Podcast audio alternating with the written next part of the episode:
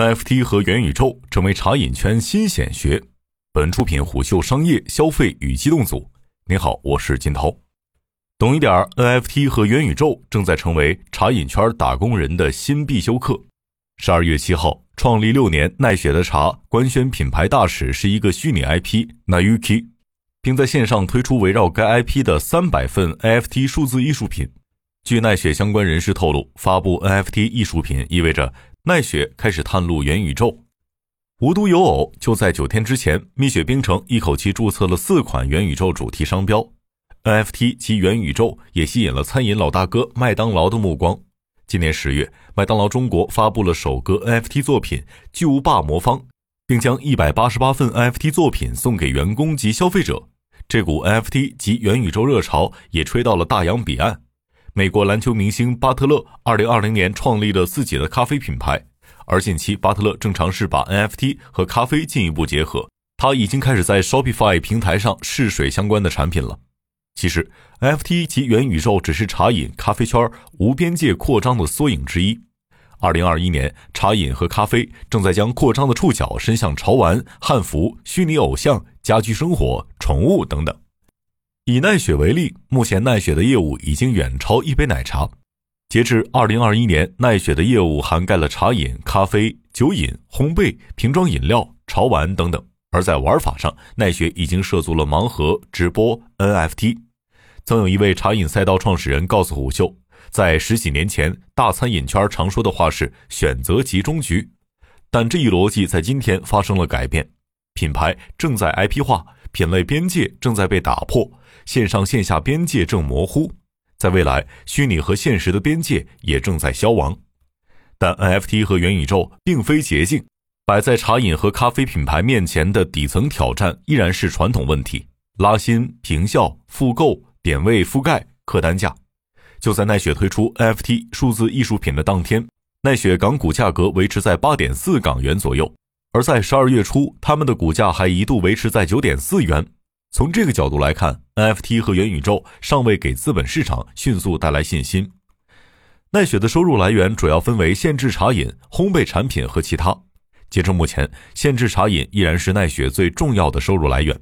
二零二一年上半年，限制茶饮为奈雪贡献了超过百分之七十四的收入，烘焙以软欧包等产品为主，这是奈雪第二大收入来源。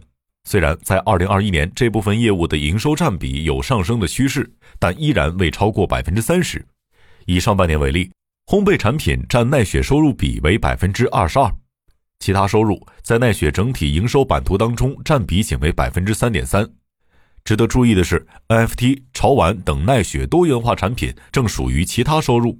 在已有的奈雪其他收入当中，气泡水、茶礼盒、零售是最为重要的收入项。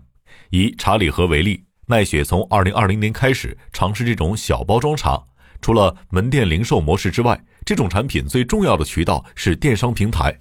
和二零二零年相比，二零二一年的奈雪的电商生态更为完善。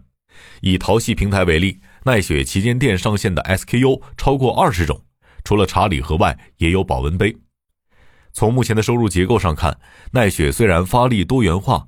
但其主要的收入基本盘依然是以门店为核心的限制茶饮和烘焙产品。值得注意的另一个关键细节是围绕奈雪门店的流量变化。实际上，在整个2021年，奈雪在完成更深度的线上进化。从收入渠道占比可以看出这种改变。2021年上半年门店收入中，店内收银占比已经下降至百分之二十七点八。而在二零一八年和二零一九年，这一比例分别是百分之九十二点五和百分之六十九点二。店内收银下降的份额被线上渠道消化，这包括了线上下单的门店自提以及外卖。在奈雪，线上下单自提的主要渠道是微信小程序。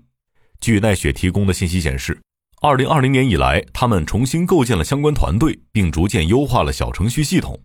这种线上下单的门店自提模式。其实是眼下奈雪线上渠道的最关键走单出口。二零二一年上半年，百分之三十七点九的奈雪订单来自于小程序自提。如果考虑到微信小程序对于私域流量的转化力，那么这种下单模式对奈雪的影响是积极的。从数据上，其实可以窥探一二。二零二一年前六个月，奈雪微信小程序下单占比达到了史上新高，而与此同时，奈雪活跃会员数也在第二季度达到了新高。财报数据显示，这一数字超过七百四十万。外卖给奈雪门店带来的收入约占百分之三十四点三。在奈雪的外卖生态当中，存在两个模式：一种是以第三方外卖平台为主，占总外卖收入比约百分之八十五，而剩余约百分之十五的份额来自于奈雪自营平台。值得注意的是，奈雪自营外卖平台重要的渠道也是微信小程序。从这个角度来看，微信小程序实际上扮演了奈雪最为重要的线上流量入口。在二零二一年早些时候，一位长期投资餐饮的投资人告诉胡秀，私域流量和相关的运营转化是所有茶饮、咖啡连锁门店品牌今年所关注的焦点。公益流量的转化效果正在变差，搭建粉丝及会员体系，并且深耕私域，是眼下所有品牌的出路。有知情人士告诉虎嗅，二零二零年以来，几家头部茶饮品牌都在挖掘信息化人才。某头部茶饮公司甚至不惜重金重新组建团队，并且自建了数字运营系统。而这种基础建环节的发力，正在成为眼下私域之战的根本。某种意义上，本次奈雪推出的 NFT 产品也是线上引流的尝试之一。来自奈雪的信息显示。NFT 数字艺术品和其他生日季相关活动为奈雪开启了一段营销高潮，在七十二小时的时间内，奈雪销售总额达到一点九亿。不过，对茶饮赛道而言，技术并非万能，同质化和成本上升是所有茶饮、咖啡品牌二零二一年都面临的挑战。瑞幸在四月推出生椰拿铁之后，整个茶饮和咖啡圈陷入了一场抢椰大战。有海南椰子供应方告诉虎嗅。每年商品级椰子的产量是有限的，而二零二一年的生椰热不仅让椰子价格水涨船高，还导致部分椰子脱销。同样的事情也发生在奈雪身上，在今年推出鸭屎香系列产品之后，有近二十个品牌迅速推出了复制品或者是追风品，而今年三月奈雪推出的霸气玉油柑也因为市场的迅速跟风，导致部分油甘价格在两个月之内上升超过三倍。曾有茶饮投资人告诉虎嗅，二零二一年大部分头部茶饮品牌的 SKU 更新速度已经远快于二零一八年之前。这是因为在陷入同质化竞争的市场里面，消费者的产品新鲜感维持周期正在缩短。这意味着茶饮品牌不仅仅需要在研发侧加快速度，还需要去深耕可控供应链，甚至是自建供应链。该投资人表示，二零二一年茶饮赛道的投资逻辑已经发生了关键变化。而其中的关键点之一，正是对于供应链的侧重。只懂得营销的茶饮品牌，只能被大浪淘沙。十一月初，奈雪跟某银行合作，向福建某水果供应商投放了助农贷款。据悉，该供应商是奈雪最重要的鲜果供应商。而在十一月投放的贷款，主要是为了解决部分农户资金周转的问题，而这关系到下一季奈雪鲜果采购的成败。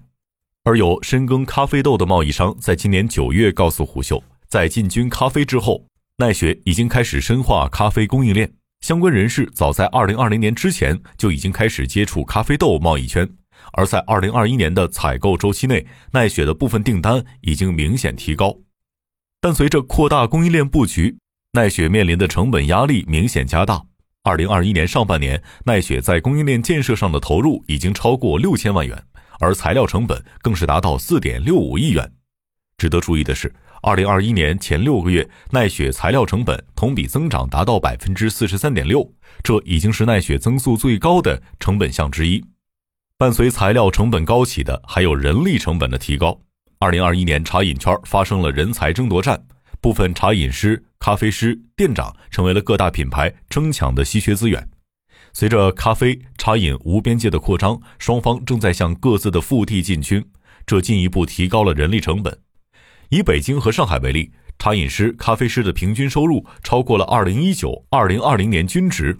奈雪在上半年仅员工成本的支出已经达到了3.6亿元，这相当于奈雪收益百分之三十一点二。成本上升对奈雪的利润造成蚕食效应。以上半年为例，虽然奈雪实现了盈利，但拥有近七百门店、近四千万会员的奈雪，在六个月的时间内，经调整净利润为四千八百二十万元，这甚至低于奈雪在科技数字化上的同期投入。值得玩味的是，这已经是奈雪调整门店模型之后的更优利润状态。